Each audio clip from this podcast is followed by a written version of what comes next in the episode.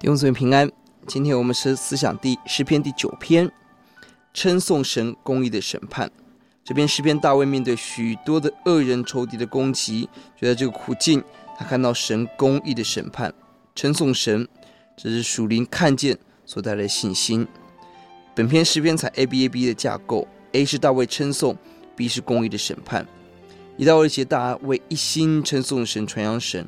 因神欢喜快乐歌颂神，原因三到四节，即便现在仇敌攻击，他们至终要转身退去，因着神而跌倒灭亡。神要为我伸冤。为什么大卫可以有这样的信心？五到六节，大卫记得在过去神的做的审判刑罚的工作，包含埃及的军队、迦南的得胜，大卫自己的经历使他大有信心。七到九节更进一步宣告神的属性。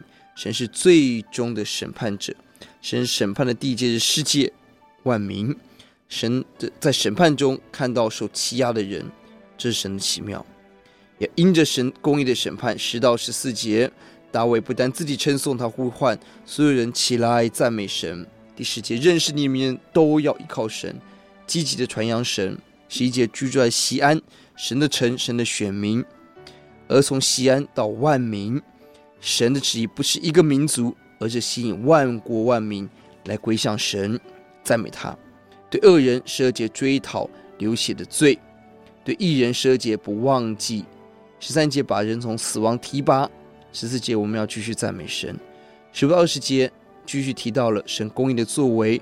恶人就是外邦人，就忘记神的那些人，他们忘记神。但十二节神没有忘记困苦人。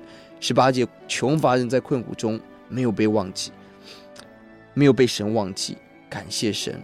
恶人要掉到自己的坑里，继母要回在自己人身上。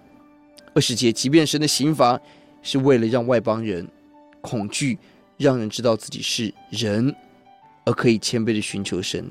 哇哦，原来神刑罚的背后，仍然是神浓浓的爱与怜悯。要记在第七节，惟耶和华坐着为王，直到永远。他已经为审判设摆他的宝座。在生命的每一个困境危难，我们要知道，确信神在每个关键时刻在掌权，作者为王，而且直到永远。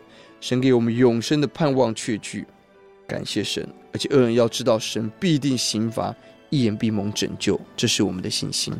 我们来祷告，耶稣，我们赞美你。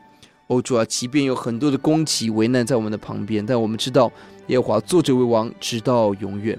你掌管我们的人生，你掌管我们的担忧。谢谢主，奉主的名，阿门。